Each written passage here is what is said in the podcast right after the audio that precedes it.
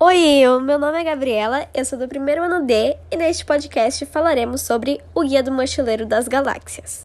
Eu separei aqui para nossa conversa o conhecimento do livro e do filme, mas por ser uma coisa mais antiga, ele tem muitas adaptações. Mesmo Douglas Adams tendo escrito esse livro ainda em 1970, ele é carregado de um nível cômico, assim, um nível de comédia com a ficção científica para julgar os nossos costumes sobre a Terra.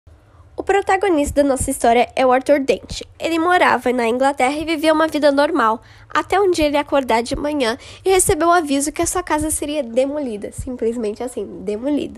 Isso tudo porque o governo queria construir uma rua nova e a sua casa ficava bem no meio de uma rua que eles queriam construir. Como assim?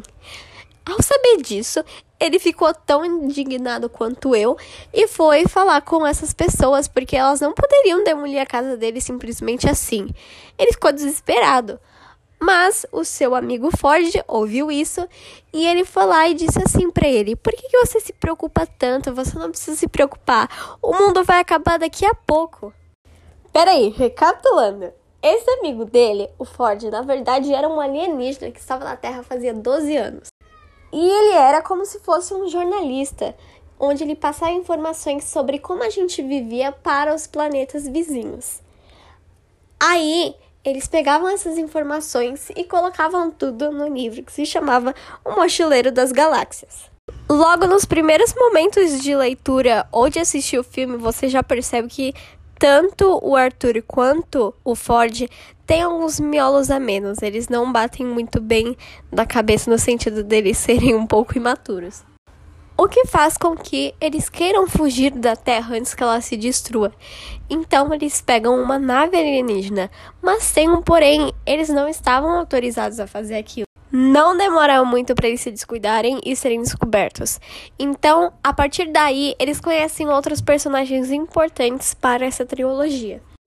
Que são o Zayfood, que é o semi-primo do Ford, e ele é o presidente da galáxia. Mas, assim como os outros dois personagens, ele é o completo incompetente, ele não sabe o que ele está fazendo ali. A Trícia, que por incrível que pareça, ela é mais responsável dessa galerinha, e ela é matemática e astrofísica.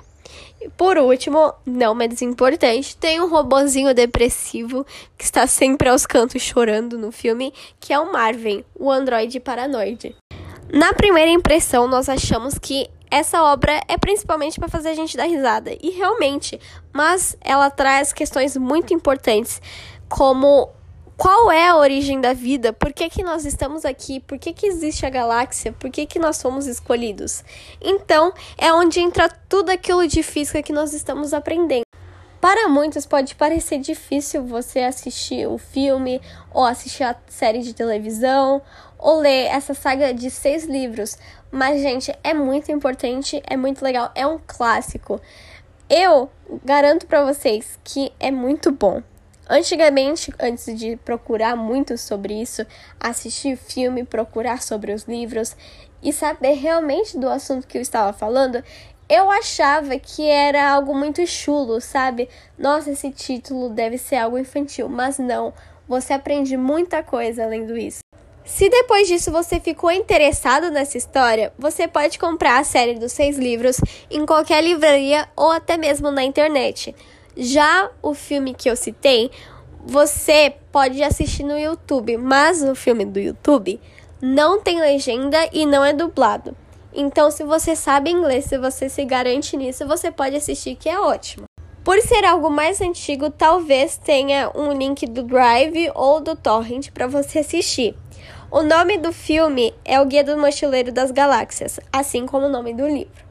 Eu espero que todos vocês tenham gostado, tenham aprendido alguma coisa e tenham se interessado nessa literatura.